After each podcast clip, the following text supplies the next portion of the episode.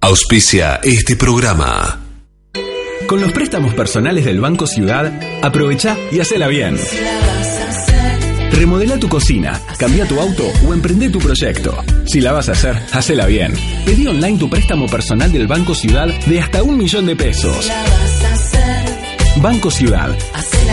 Te quiere ver crecer. Sujeto a evaluación crediticia por parte del Banco Ciudad. Oferta para cartera de consumo. Consulta vigencias, bases y condiciones en bancociudad.com.ar. Ahorra con plazo fijo digital del Banco Provincia y no ahorres tus ganas de llegar a lo que querés. Para comprarte una tele más grande, darle un gusto a los chicos o cambiar la heladera, obtené ahora tu plazo fijo digital en forma simple y segura desde VIP o cajeros de la Red Link. Plazo fijo digital del Banco Provincia. Para más información consulte en bancoprovincia.com.ar. Banco de la Provincia de Buenos Aires. Quit 33 99 92 42 10 9 cartera de consumo. En la noche de los lunes, Valor Agregado, la producción en debate. Una hora para hablar del qué, el cómo y el cuándo de las empresas de la ciudad y el campo. Conducción, Carlos Liaskovich y Mario Esman, por LED.fm.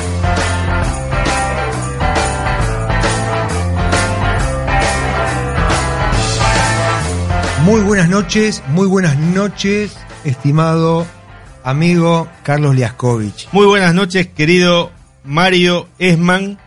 Y es un lunes especial porque nuevamente somos tíos. Exactamente. Parecemos justo José Urquiza de los tíos, porque tenemos 30 sobrinos ya, Mario Esman. Vos, vos denominás los sobrinos, para otros se llaman Suplemento Emprendedores y Pymes de Ámbito Financiero, edición 30, que salió hoy Exactamente, los números redondos hay que festejarlos. Nosotros festejamos todos los números en realidad, pero bueno, este en particular, allá por octubre de 2016, habíamos, en realidad noviembre de 2016 salió el primer número, ya estamos en las 30 ediciones. Es un número muy significativo y con una nota de etapa, como siempre, cerca de las pequeñas y medianas empresas. Eh, la nota de etapa hace referencia a los expertos que saben atender al sector. ¿Cómo es eso, Carlos? Mira, el foco está puesto al revés, en el sentido de las grandes empresas que tienen clientes pymes. Y hacen su aporte muy importante en esta edición. El Banco Galicia, a través del responsable del área pymes del banco, Diego Buyú, y eh, la RT Ayúdame Plus. La RT Plus, eh, donde Federico eh, Fernando Fernando, Fernando Sac. hoy con los nombres vengo medio como dado vuelta, eh, también digamos hace todo el desarrollo de cuál es su la estrategia hacia estrategia el sector. hacia el sector pymes, ¿no? Que digamos se definen como una como una ART, orientada específicamente hacia las pymes. Bueno, el Banco de Galicia ya sabemos que tiene una historia muy larga, probablemente la más larga eh, del país eh, enfocada en ese, en ese segmento. Así que bueno, es un, es un suplemento creo valioso, valga la modestia, eh, pero Daniel Hatim, que es el periodista colaborador que hizo la, la producción, realmente este, puso, puso mucho material y es, interesante leerlo. Muy bien, hay un dato que es a destacar, que la idea que tenemos editorial en el suplemento de Emprendedores y Pymes es dar notas que trasciendan la coyuntura y que sirvan al lector para poder desarrollar mejor su eh, empresa, emprendimiento, proyecto. Pero a veces hay temas coyunturales que trascienden a esa atemporalidad del suplemento. Por ejemplo, el económico. Carlos, eh, creo que eh, la, la nota de contratapa va en ese sentido. La nota de contratapa es una entrevista al, presidente del Banco Provincia, Juan Curuchet, eh, en una provincia que se puede decir que son dos provincias, Mario. Una provincia. Vos, en la nota destacás eso, que ves. En la nota, en la nota, digo, en las estadísticas que inspiran de alguna, de alguna manera el comienzo y el disparador de la entrevista, eh, se ve una provincia de Buenos Aires eh, como suele ser, digamos, desde el punto de vista agropecuario, pujante muy recuperada respecto a lo que había sido el mal año de 2018, por la sequía de 2018 eh, y otros factores que habían complicado eh, la producción, eh, pero con un sector industrial y de servicios absolutamente para atrás. Entonces, em, el eje de, alguna manera de la conversación con Curuchet fue cómo el banco sale a respaldar aquellos sectores que están más afectados, a pesar de que eh, mantiene su cartera de créditos y de servicios de manera estable, digamos, a, los dos sectores, al agro y a la industria, eh, cómo ha, digamos, ha puesto sobre la mesa eh, de alguna manera herramientas para que las pymes puedan soportar la, la, caída de las ventas y el aumento de los costos y, y digamos, y el, las dificultades para acceder al financiamiento de otra manera, como tiene que ser, de alguna, por otra parte, la función de la banca pública. ¿no? Claro, ellos dicen que han puesto más que ninguno dinero en...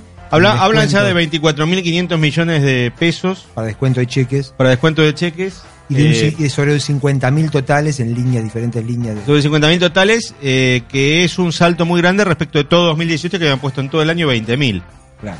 Lo cual, solamente en un semestre 24.800 es un número muy alto. También te habla de una necesidad de financiar, digamos, que, que las, los empresarios necesitan descuento de cheques, eh, es principalmente financiar las ventas. Exacto. Bueno, y además lanzaron un, este, una, mm, una línea especial para los parques industriales, donde tienen eh, sede el Banco Provincia.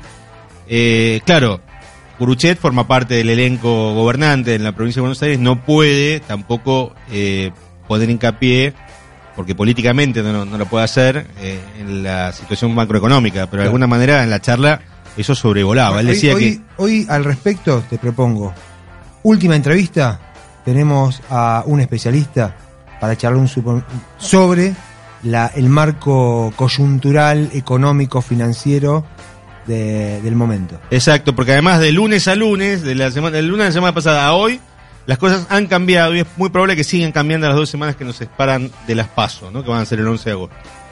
Pero bueno, eh, eh, tíos de nuevo, Mario Esman. ¿Te parece que vamos a un tema musical breve y vamos a nuestra primera entrevista? Exacto, vamos a un tema musical con un gran grupo.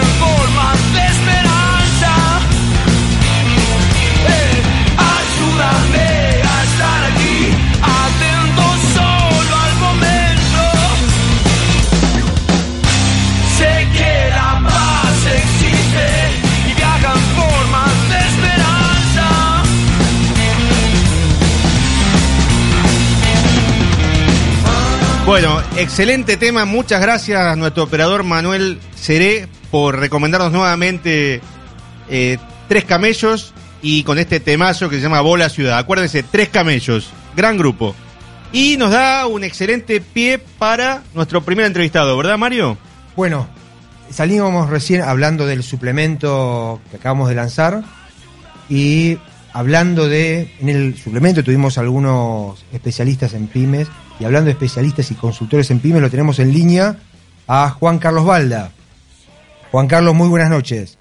Carlos Liaskovich y Mario Esman, te saludamos. ¿Qué tal? ¿Cómo andan ustedes? Es un gusto estar y acompañarlos. Igualmente, Juan Carlos, gracias por atendernos. Eh, sabemos que te especializás en gestión y dirección de pymes, ¿es así? Es correcto, hace aproximadamente ya unos 30 años que, que trabajo acompañando al empresario pyme para lograr mejores resultados y hacer mejores negocios. Te llamamos especialmente, Juan Carlos, porque eh, nos llegó la información sobre las terceras jornadas nacionales eh, de la pequeña y mediana empresa en la Universidad de Belgrano, ¿es así? Sí, es correcto. En realidad son las cuartas. Ah, cuartas. Eh, exactamente. Se hace cuatro años que las venimos haciendo y este año las vamos a hacer el día 27 y 28 de agosto y realmente esperamos que tenga el mismo éxito que, que las ediciones anteriores. ¿A quiénes están dirigidas las jornadas, Juan Carlos? Mira, básicamente están, están dirigidas a um, integrantes de pequeñas y medianas empresas, sean dueños, sean mandos medios, alumnos, jóvenes profesionales, emprendedores. Es, un, es unas jornadas que las pensamos y las diseñamos para que realmente les generen un valor agregado a las pymes, eh, donde hay una cantidad de invitados, de oradores especializados con amplísima experiencia de campo en pymes. No, es una, una jornada teórica, sino fundamentalmente la intención es compartir vivencias y experiencias para disparar en, los asistentes nuevas formas de hacer las cosas. Eh, ¿Algunos de los invitados nos podrás recordar quiénes eh, que van a participar? Sí, cómo no. Eh, básicamente está mm, el, ingeniero Andrés Ciambiotti, que viene desde Rosario y nos va a hablar sobre la aplicación del Kaizen en las pymes argentinas. También vamos a tener a Paulo Lucía, que es un excelente eh, publicista y, market, y, se dedica al marketing orientado especialmente a pymes. Vamos a tener también desde México viene el licenciado Jaime Nestalí Martínez Hernández a hablar de economía colaborativa.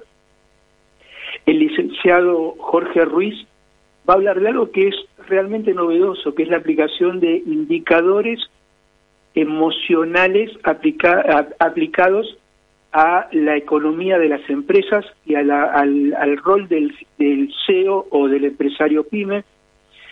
También vamos a tener eh, al licenciado Martín Olivar que nos va a hablar sobre la gestión del tiempo y las prioridades, cosa que es tan sensible para el empresario PYME en el sentido de que uno siempre dice, bueno, no tengo tiempo porque estoy en el medio de la rueda operativa y no puedo dedicarme a las cosas importantes porque tengo que eh, eh, dedicarme y estar pendiente de las urgentes.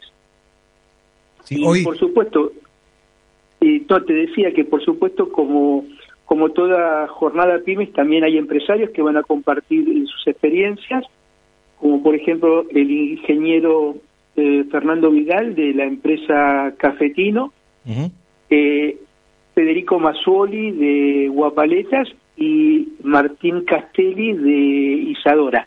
el caso Isadora, bueno, el caso Castelli, Isadora y todo moda es un caso súper interesante y con gran proyección internacional, ¿no? Exacto, porque es una forma de poder compartir cómo desde un local en el 11 se puede llegar a tener una cadena de 800 locales propios diseminados en todo el mundo y ocupar el tercer lugar a nivel mundial de lo que es eh, eh, eh billutería y accesorios para, para mujeres. Es, es un caso realmente muy, muy, muy, muy rico. Muy rico y que además, digamos, lo ha, lo ha hecho sin franquicias. Exactamente. Que uno piensa, bueno, que la expansión sí o sí de semejante volumen, semejante rubro, etcétera, debía ser con franquicias, él lo encaró sin franquicias. Exacto, son 800 locales al día de hoy y, la proyección es de 2000. Exacto. Para dentro de ya unos años. Juan Carlos, para eh, tenemos eh, poco tiempo, pero nos resulta interesante tu perfil para el aporte que, que puedas hacer, además de la, de la difusión de estas jornadas muy interesantes, que reiteramos son el 27 y 28 de agosto. Sí, eh, ¿te puedo comentar cómo hacer para inscribirse? Sí, cómo no.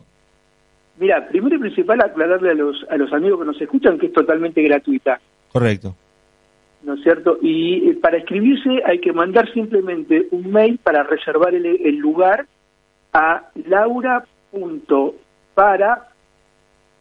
con H final arroba v.edu.ar Laura.para con P, con P, ¿verdad?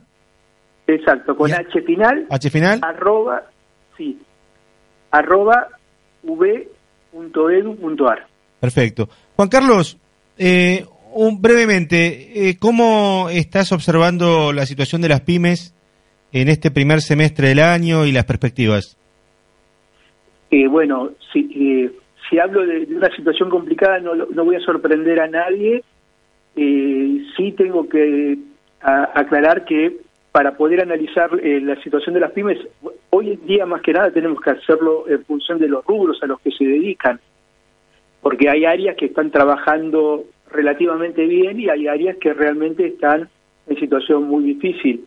En un contexto como el que manejamos con tanta turbulencia y con tanta sensibilidad de las variables macroeconómicas, la actividad pyme se ve realmente muy castigada porque fundamentalmente se dedican a, al consumo interno. El consumo interno es lo que está mucho más eh, deteriorado en los últimos años. Eh, requiere de eh, un replanteo y un repensar realmente el modelo de negocio que estamos manejando y cómo hacemos para generarle más valor al cliente, ¿no es cierto?, para que el cliente convalide nuestra propuesta. Juan Carlos, te comprometemos para eh, volver a conversar una vez que transcurran estas jornadas y nos puedas hacer una evaluación de, de qué pasó y de las enseñanzas y, y las diferentes experiencias de, de la gente que participó. Con muchísimo gusto, estoy a disposición de ustedes. Excelente. Bueno, estuvimos conversando con Juan Carlos Balda, experto en dirección y gestión de pymes. Muchas gracias, Juan Carlos. Un abrazo grandote. Igualmente. Saludos a todos. Gracias. Hasta luego. Con los préstamos personales del Banco Ciudad, aprovecha y hacela bien. Remodela tu cocina, cambia tu auto o emprende tu proyecto. Si la vas a hacer, hacela bien. Pedí online tu préstamo personal del Banco Ciudad de hasta un millón de pesos. Banco Ciudad. Te quiere ver crecer. Sujete evaluación crediticia por parte del Banco Ciudad. Oferta para cartera de consumo. Consulta vigencias, bases y condiciones en bancociudad.com.ar. Ahorra con plazo fijo digital del Banco Provincia y no ahorres tus ganas de llegar a lo que querés. Para comprarte una tele más grande, darle un gusto a los chicos o cambiar la heladera, obtené ahora tu plazo fijo digital en forma simple y segura desde VIP o cajeros de la Red Link. Plazo fijo digital del Banco Provincia. Para más información consulte en bancoprovincia.com.ar. Banco de la Provincia de Buenos Aires. Quit 33 99 92 42 10-9 Cartera de Consumo.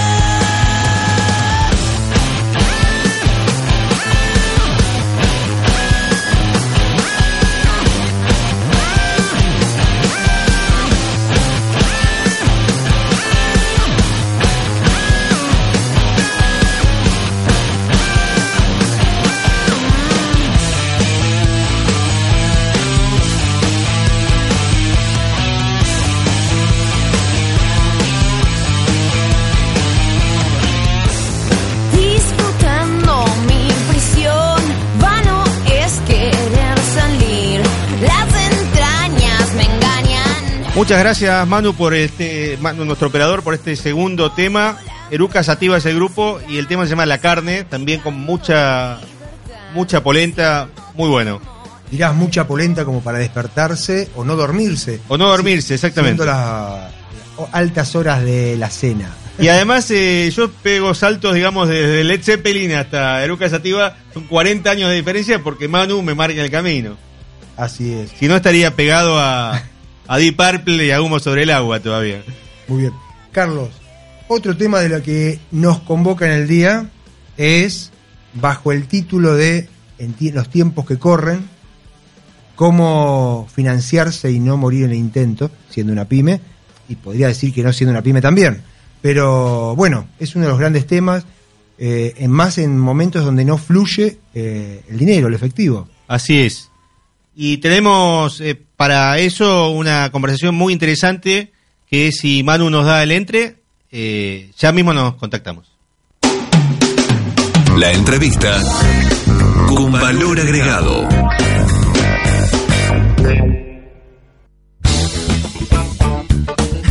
Eh, Pablo Meilinger, ¿estás en línea? Sí, señor. Buenas noches y buenas noches a la audiencia. Buenas noches. Estamos aquí con Mario Esman y quien te habla, Carlos Liaskovich. Hola, Carlos. Eh, Pablo es Pablo Meliger es presidente de SG, la SGR Cardinal y además vicepresidente de la Cámara de Sociedades y Fondos de Garantía. ¿Es así? Exactamente, así es. La introducción que hizo Mario, eh, y además es lunes y con otra vez la situación financiera eh, en un tembladeral, eh, es un poquito preocupante. ¿Cómo ves el panorama de la financiación en las pymes, Pablo?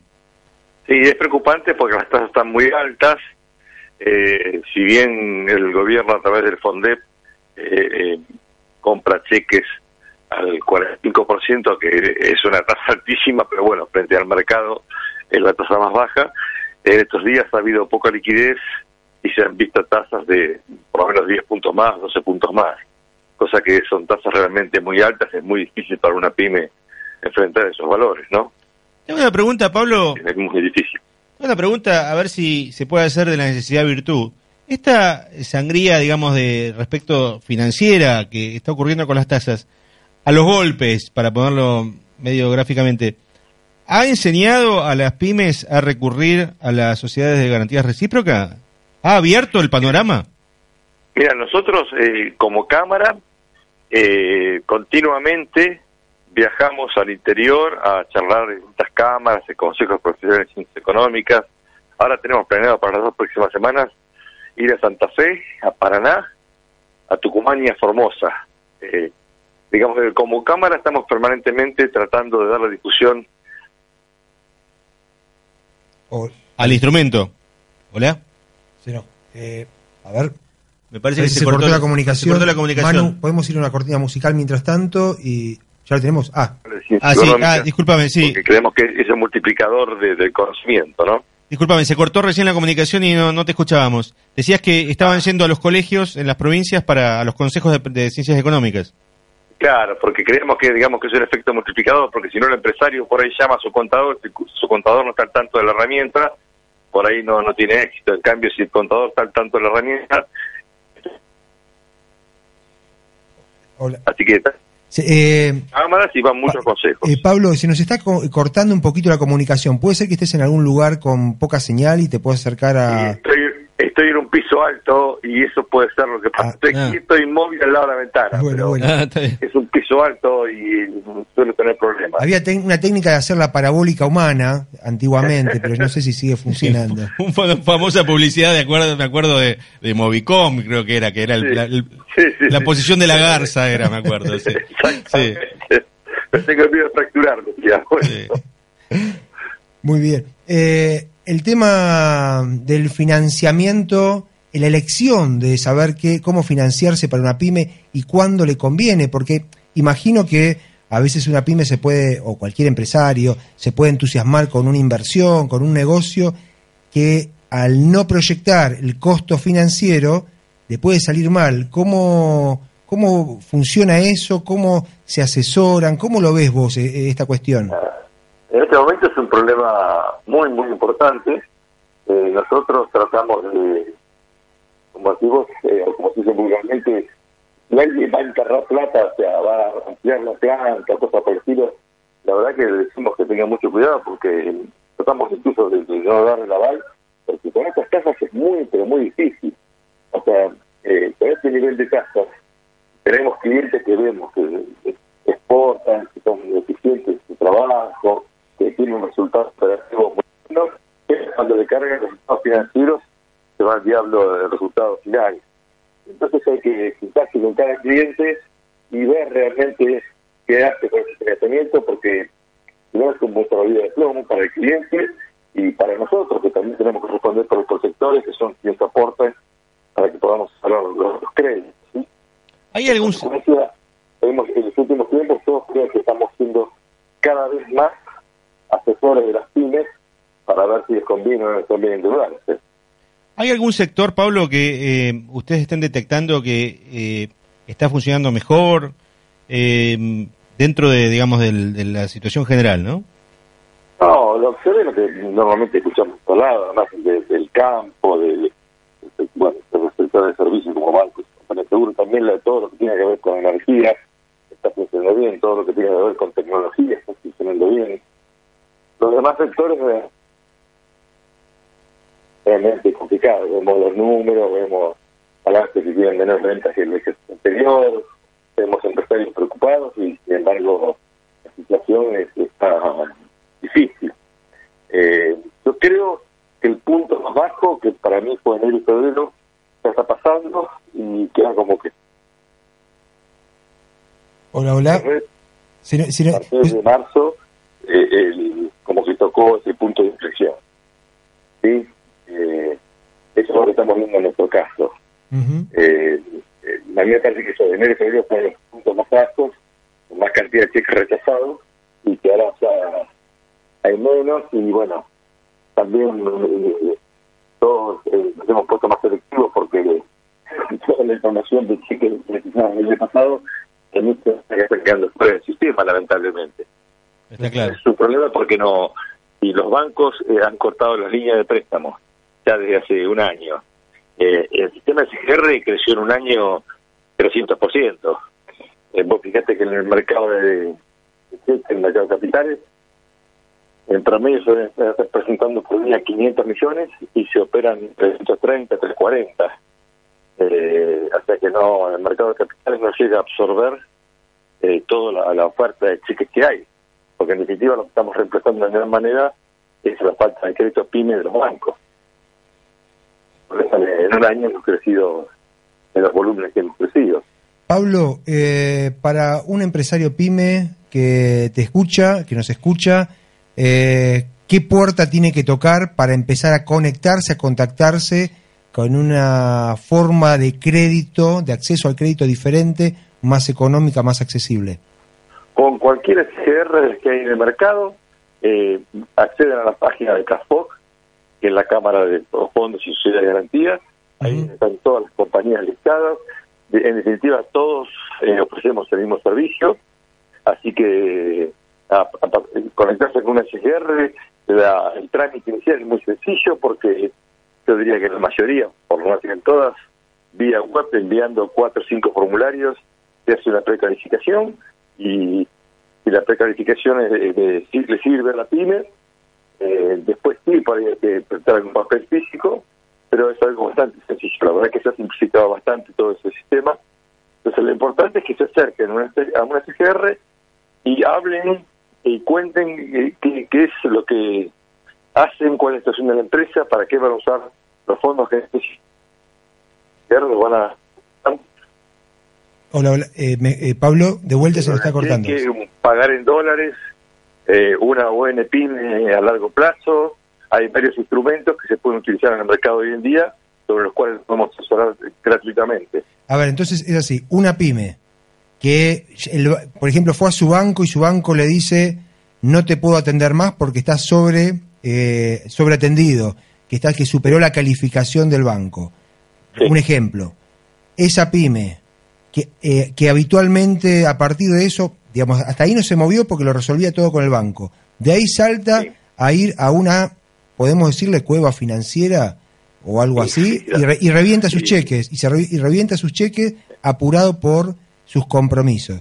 Acá se, comunica con la cámara, busca a CADFOG, busca alguna de las SGR, se pone en contacto y aproximadamente esa necesidad de comercializar, de vender sus cheques para tener un adelanto, los cheques que tiene de, terceros, para poder tener un adelanto de fondos para sus compromisos. ¿En qué tiempo lo resuelve?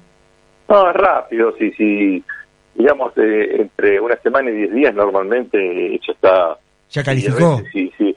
Claro, porque en realidad vemos al cliente que es el socio partícipe que así en, el sistema y los cheques de terceros que tienen, validamos vía gnosis y algo más para ver el score que tienen y si vemos que está bien, tratamos de ser bastante diligentes en ese sentido porque sabemos la necesidad de la pyme. Eh, eso sería, esa, te, la gran diferencia que hay un trato personalizado, cada una de las CGR tiene un trato personalizado con el cliente, en consecuencia trata de hacer todo lo, más rápido y mejor que se puede. Eh, ahora, una vez que la pyme tiene ya eh, fluidez de operatoria, con la, con la SGR operatoria, eh, ¿también tarda ese tiempo o es más rápido?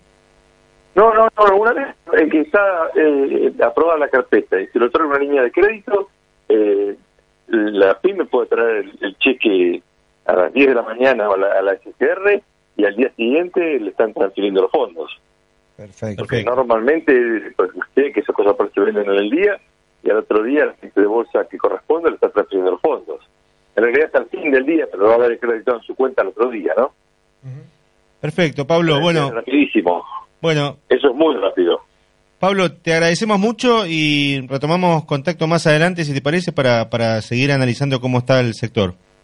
Sí, porque hay otras herramientas, como el pagaré, pagar en dólares o en simple, que es muy interesante a veces. Entonces, y esto también es más, el cheque es más conocido para todos, pero hay estas herramientas en el mercado que son muy útiles, así que cuando gusten, estoy de las órdenes. Excelente. Pablo eh, Meilinger, presidente de SGR Cardinal y vicepresidente de la Cámara Argentina de Sociedades y Fondos de Garantía. Muchas gracias. A ver, a ustedes, saludos para todos. Saludos a Mario. Gracias. Con los préstamos personales del Banco Ciudad, aprovecha y hacela bien. Remodela tu cocina, cambia tu auto o emprende tu proyecto. Si la vas a hacer, hacela bien. Pedí online tu préstamo personal del Banco Ciudad de hasta un millón de pesos. Banco Ciudad. Te quiere ver crecer. Sujeto a evaluación crediticia por parte del Banco Ciudad. Oferta para cartera de consumo. Consulta vigencias, bases y condiciones en bancociudad.com.ar. Ahorra con plazo fijo digital del Banco Provincia y no ahorres tus ganas de llegar a lo que querés. Para comprarte una tele más grande, darle un gusto a los chicos o cambiar la heladera, obtené ahora tu plazo fijo digital en forma simple y segura desde VIP o cajeros de la Red Link. Plazo fijo digital del Banco Provincia. Para más información consulte en bancoprovincia.com.ar. Banco de la Provincia de Buenos Aires. Quick 33 99 92 42 10-9 Cartera de Consumo.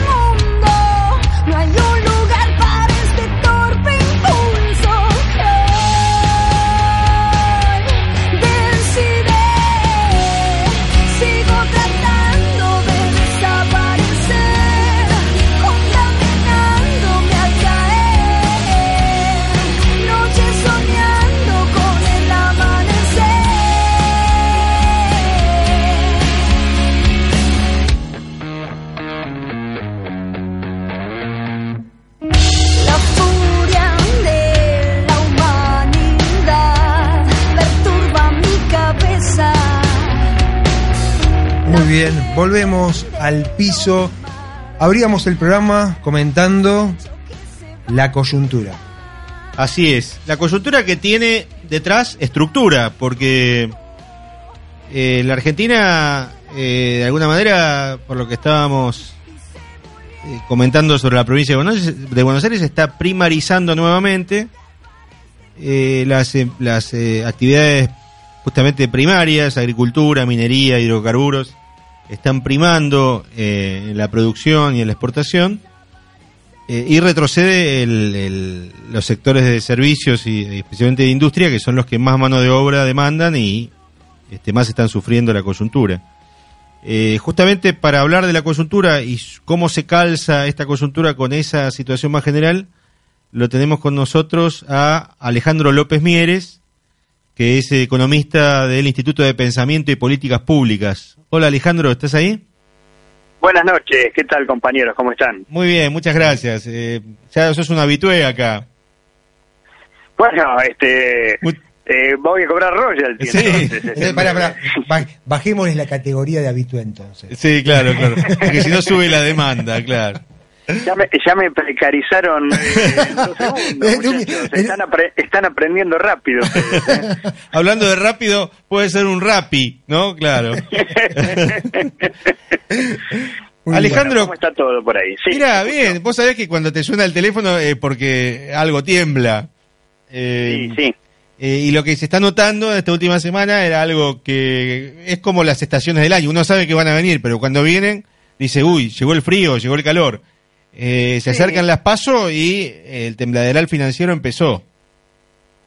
Sí, eh, lo que pasa es que, a ver, hay una tendencia, y esto más bien es una inducción mediática, a ver que esto está íntimamente vinculado con el tema de la elección. O sea que si gana uno va a haber un escenario, si gana otro va a haber otro. De hecho, la semana pasada se hablaba en el mercado de un dólar dual, ¿no? No sé si lo escucharon. Si gana uno, el dólar podría rondar los 46 y gana otro este, los 70 o más. Sí. Pero a mí, a mí, digamos, a mí me parece que eh, acá hay una cuestión, digamos, de orden, como vos mencionabas antes, estructural, que atraviesa esta cuestión electoral y que va más allá de quién gane, más allá de quién sea el próximo presidente, más allá de que se venda como este, la necesidad mediática de una continuidad, digamos, del gobierno actual para que los mercados se mantengan tranquilos y, se genere un círculo virtuoso, etcétera, etcétera. Y acá el gran problema es que para el gobierno que viene hereda algo bastante espantoso y que es el acuerdo con el Fondo Monetario Internacional. Bueno, de hecho ustedes vieron que en todas las tapas de los diarios en este momento está el famoso tema de las LELIC. sí, sí. Y más allá de las declaraciones, digamos, del candidato Fernández respecto al tratamiento que podría llegar a tener eso, a mí me parece interesante poner en la picota y poner en la discusión el tema de la deuda, pero fundamentalmente la falta de grados de libertad que va a tener el próximo gobierno respecto a lo que son las políticas públicas, las políticas económicas, política fiscal, política monetaria, o sea, el corset que tiene el Fondo Monetario Internacional es tan fuerte que más allá de quien gane, esta dinámica va a seguir o va a, continuar, lamentablemente, y se tendrían que dar eh, círculos virtuosos demasiado fuertes, como, eh, o sea, hipótesis, quiero decir, demasiado fuertes, como para que esto se altere. Entonces, eh, les pongo el ejemplo, digamos, bueno, nosotros este, en la conversación previa tuvimos una, una charla vinculada al tema de las LELIC, de que en el mes de septiembre el monto de las LELIC, que hoy rondan por el billón 200 mil millones de pesos, iba a igualar la base monetaria. Entonces, esta, eh, digamos, espada de Damocles que está por, digamos, arriba de las cabezas de todos nosotros y, de la economía, vinculado a la explosión inflacionaria que podría darse en el caso de que estas no se renueven, de que vos tengas una corrida bancaria y por lo tanto la gente vaya a retirar los plazos fijos y por lo tanto entonces los bancos no renueven las LELIC y esto vaya a la calle. Bueno, este, este contexto, digamos, este, explosivo trasciende el tema electoral. Entonces, quiero, quiero decir esto porque me parece que es central y es muy importante. Y esto tiene además su correlato con los números que nosotros estamos viendo, tanto de, por ejemplo, de, de, de la performance fiscal, que el gobierno este, la dio como un éxito, la del mes de junio, como del tema externo. Con lo cual, el, la perspectiva para un gobierno que asuma de otro signo, vos suponés que va a estar demasiado limitado. De todas maneras, hay diferencias entre uno y otro, ¿no? no eh, sí, hay diferencias entre uno y otro, pero las limitaciones son claras y objetivas. Por eso, eh, a ver, yo soy sumamente crítico de la firma con, el acuerdo con el Fondo Monetario Internacional, fundamentalmente porque a mí me parece que el año pasado, cuando se dio la, la fuga de capitales que hubo vinculada al tema del desarme de posición de las LEVAC, podría haber habido de parte del gobierno medidas de orden regulatorio que pudieran controlar un poco más la situación y no directamente firmar un acuerdo que realmente no hace más que tirar Hola. Sí, sí, te, escuchamos atentamente. Sí, no, no, porque hubo un ruido en la línea. Un el default para de, el default que potencialmente va a tener la Argentina para adelante, porque en definitiva, a ver, para que ustedes tomen conciencia de qué estamos hablando, el Fondo Monetario Internacional puso en la Argentina el 50% de las acreencias internacionales que tiene. O sea, ya de por sí es un número disparatado. Trece veces la cuota que Argentina tiene este, como miembro del club de, del, Fondo Monetario Internacional. Bueno, y ahí, queda, queda picando las declaraciones de Guillermo Calvo en Chile, ¿no? Bueno, bueno, pero es, que, realmente, realmente... Eh, Guillermo Calvo llegó a decir... Vos te referís al problema que tiene el acreedor cuando... Exactamente, él, él lo citó a, a, Keynes diciendo que cuando uno debe algo de plata al banco uno tiene un problema, ahora cuando uno le debe mucho al banco, el banco tiene un problema. Bueno, pero entonces, entonces... y en el, contexto, perdón, de que Calvo, Calvo dijo, llegó a decir que era preferible que ganara Cristina, él dice Cristina, aunque en realidad es Alberto Fernández. No dijo eso, dijo dijo dijo que era más que podía ser más confiable. Más confiable, sí. Presidente que Macri como presidente. Bueno, pero eh, pero a ver, la hipoteca que, Argentina tiene para adelante en varias generaciones es monstruosa por una cuestión, a ver, ustedes se acuerdan que en el 2015, a fin del 2015, tanto este, oposición como gobierno decían que la deuda no era un problema. Ahora resulta que tres años después el principal problema de la Argentina es la deuda. Entonces, ¿cómo se llegó a ese punto? ¿Cuál fue la dinámica que determinó eso? Bueno, quizá, digamos, el, el huevo de la serpiente habría que verlo en las políticas iniciales que tuvo el gobierno, en, en términos de liberalización de los flujos de capitales, la posibilidad de entrar y salir libremente, etcétera, etcétera. Entonces, creo, creo que, digamos, haber comprado este paquete nos lleva a nosotros a un tema realmente complejo, porque, en definitiva, a ver, les pongo otro otro ejemplo más. Sandleris hace unos 10 días dio la conferencia de prensa. El presidente, del, el presidente del Banco Central. El presidente del Banco Central con el programa monetario. Eh, dijo que la inflación de junio había sido del 2,7% y había mostrado eso como un éxito de no solo de la política monetaria, o sea que el crecimiento base cero la base monetaria, sino además mencionó algo que la ortodoxia repudia y que tiene que ver con el concepto de inflación de costos, porque él mencionó que el amesetamiento de la inflación, o sea que la inflación fuera disminuyendo, estaba íntimamente vinculada con la calma con el dólar y con el parate con la suba de las tarifas. Entonces digo esto porque en la época de Sturzenegger nosotros teníamos un discurso bastante distinto respecto a las causas de la inflación que era una inflación, o sea que ellos decían que un aumento, por ejemplo, que un aumento de tarifas no iba a generar inflación porque la gente iba a dejar de consumir. Bueno, sí, dejó de consumir y vos tuviste una inflación inercial y, de costos, digamos, monstruosa, vinculado al tema del dólar, vinculado al tema de los combustibles, etcétera, etcétera.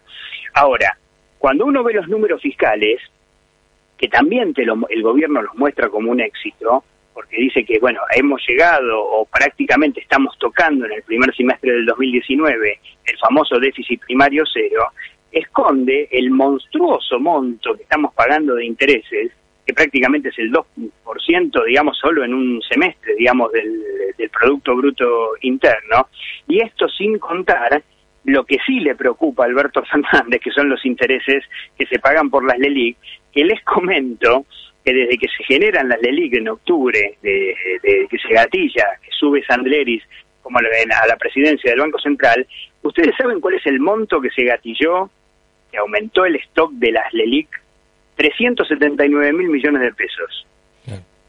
Si esto ustedes lo suman a los intereses que pagó el Tesoro de deuda, les da tres veces la suma de todos los salarios de la Administración Pública Nacional. No, si son, incluís a maestros, incluís a policías, incluís a enfermeros, etcétera. Son números, son números eh, realmente monstruosos y que además eh, dinamita pura para, para, no para el futuro, para el presente mismo. pero presentar un déficit cero, o sea, a ver, en ese en el mismo contexto que vos ajustaste sobre salarios, ajustaste sobre jubilaciones y ajustaste sobre inversión, porque les, comento, por ejemplo, los salarios en el, en, el periodo interanual de junio aumentaron el 33%, las jubilaciones el 36%, con una inflación del 56%. Entonces, vean ustedes el ajuste real terrible, pero no es lo único que ajustó. Ajustó algo que el gobierno lo muestra como un logro y en realidad es un desastre que tiene que ver con los gastos de capital los gastos, por ejemplo, en agua y alcantarillado fueron el 25% nominal, la mitad que la inflación. La vivienda, el 16%, como si no hubiera déficit de vivienda en la Argentina. Y no les quiero hablar de educación porque tiene baja nominal. Sí, es una, es una destrucción de riqueza. Del 53%. Una destrucción de riqueza. Alejandro, vos antes en un momento al empezar la charla hablaste algo así como que para poder salir de esto tendría que darse un esquema virtuoso. Sí. ¿Cómo se sale? Bueno, este, efectivamente, digamos, desarmando la bomba. O sea, no creo que se pueda salir como el gobierno, al firmar el acuerdo, piensa que este, iba a salir. Porque cuando firman el acuerdo, a ver, el, acuerdo con el Fondo Monetario Internacional en términos de, de, crecimiento de base monetaria cero y déficit fiscal cero, era, con, si se acuerdan, con el tema de las bandas de, de, cotización del dólar, y hoy ya prácticamente se diluyeron, era consistente. Un, un esquema en el cual a vos las LELIC están creciendo exponencialmente a la tasa de interés del 100% anual, aproximadamente entre el 90 y el 100% anual, era consistente en tanto y en cuanto todo ese proceso fue un puente de plata hasta que Argentina volviera a los mercados internacionales de crédito. En ese momento, era posible, digamos, poder endeudarse a tasa baja, que la inflación bajara, que las tasas de interés bajara, y efectivamente el Banco Central pudiera recomponer su stock de reservas comprando reservas. Ahora, este esquema, ustedes vean que esto se firma y termina gatillándose finalmente en octubre del año pasado, la tercera versión del acuerdo con el Fondo Monetario Internacional, estamos por llegar a octubre del año 2019 y vamos, tenemos más de lo mismo o sea, lo que iba a ser un esquema de corto plazo, porque se iba a dar un círculo virtuoso, termina siendo un esquema absolutamente explosivo que no tiene otra salida que la licuación futura. Porque ¿qué vas a hacer vos con un stock de deuda en manos de los bancos que iguala la base monetaria? Con lo cual, con, lo, cual, sí o sí se va a tener que reestructurar, o se va a tener que... Bueno, bueno, eh, la reestructuración que tiene que ver con la deuda del Tesoro es un hecho prácticamente este, hasta, hasta objetivo, porque nadie puede pensar que vos podés endeudarte con, por 57.500 millones de dólares con el Fondo Monetario Internacional y devolverlo en tres años. O sea, no hay círculo virtuoso que te haga devolver eso. Entonces, desde los bancos, desde los bancos, hace unos meses nos comentaban esta, esta situación, nos decían, sabemos que en el, corto plazo somos boleta en ese sentido. Pero, pero a ver, a ver, a ver, nadie podía pensar otra cosa. Entonces, ¿qué es lo que está para pensar? Que esto fue una decisión política geopolítica vinculada con el gobierno de Estados Unidos y la influencia en los votos que tiene con el Fondo Monetario Internacional, en un contexto de que la reprogramación de la deuda con el Fondo Monetario era obligada.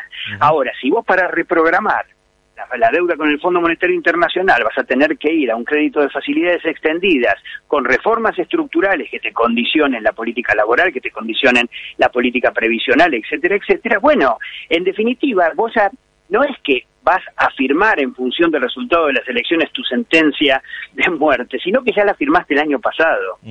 Entonces, cuando vos me preguntas cuál es la solución, bueno, efectivamente vas a necesitar la fortaleza política para replantear todo de nuevo. O sea, vos necesitas un esquema basado en la producción y basado en el consumo. no puede ser, digamos, no podemos seguir con más de lo mismo, esa es la verdad.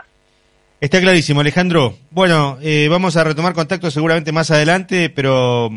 Eh, con, calle o sin calle? Sin calle, pero, no, no, no, pero con una invitación a una cerveza, sí, con una cerveza, sí. Si, me, si me invitan con un cafecito, con eso estoy hecho. Perfecto. Bueno, muchas gracias y... bueno, perfecto, perfecto, perfecto, así, así quedamos. Bueno, muchas gracias, Alejandro. Igualmente. ¿eh? Decía a ustedes. Hasta luego. Hasta luego. Estuvimos conversando con Alejandro López Mieres economista, miembro del Instituto de Pensamiento y Políticas Públicas. Carlos, de fondo empieza a sonar nuestro amigo. Nuestro amigo Norberto Napolitano, Papo. Para decirnos que el lunes que viene nos encontramos con otro valor agregado. Valor agregado.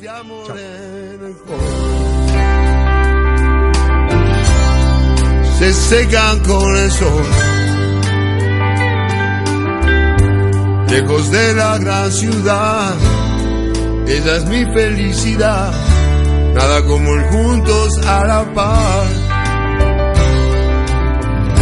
Nada como el juntos a la par. Mil caminos de desandar. Pero no, lo perdí. Ese héroe que hay en mí. Nada como ir juntos a la par.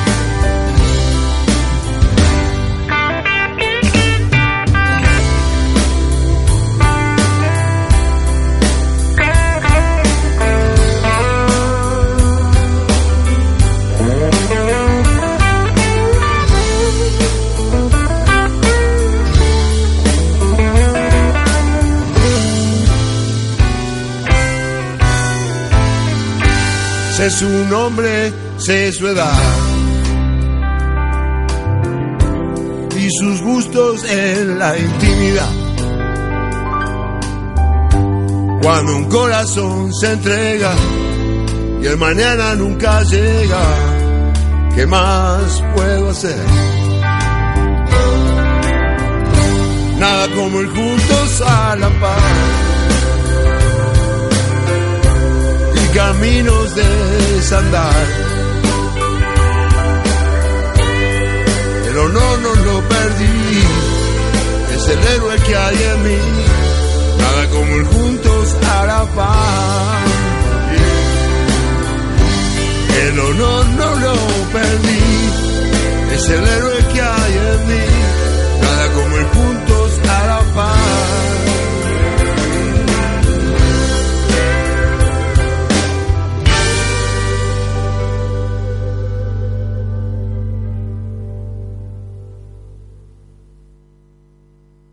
Auspicio este programa. Con los préstamos personales del Banco Ciudad, aprovecha y hacela bien. Remodela tu cocina, cambia tu auto o emprende tu proyecto. Si la vas a hacer, hacela bien. Pedí online tu préstamo personal del Banco Ciudad de hasta un millón de pesos. Banco Ciudad. Te quiere ver crecer. Sujete evaluación crediticia por parte del Banco Ciudad. Oferta para cartera de consumo. Consulta vigencias, bases y condiciones en bancociudad.com.ar. Ahorra con plazo fijo digital del Banco Provincia y no ahorres tus ganas de llegar a lo que querés. Para comprarte una tele más grande, darle un gusto a los chicos o cambiar la heladera, obtené ahora tu plazo fijo digital en forma simple y segura desde VIP o cajeros de la red Link. Plazo fijo digital del Banco Provincia. Para más información consulte en bancoprovincia.com.ar. Banco de la Provincia de Buenos Aires. Quick 33 99 92 42 10 9 cartera de consumo.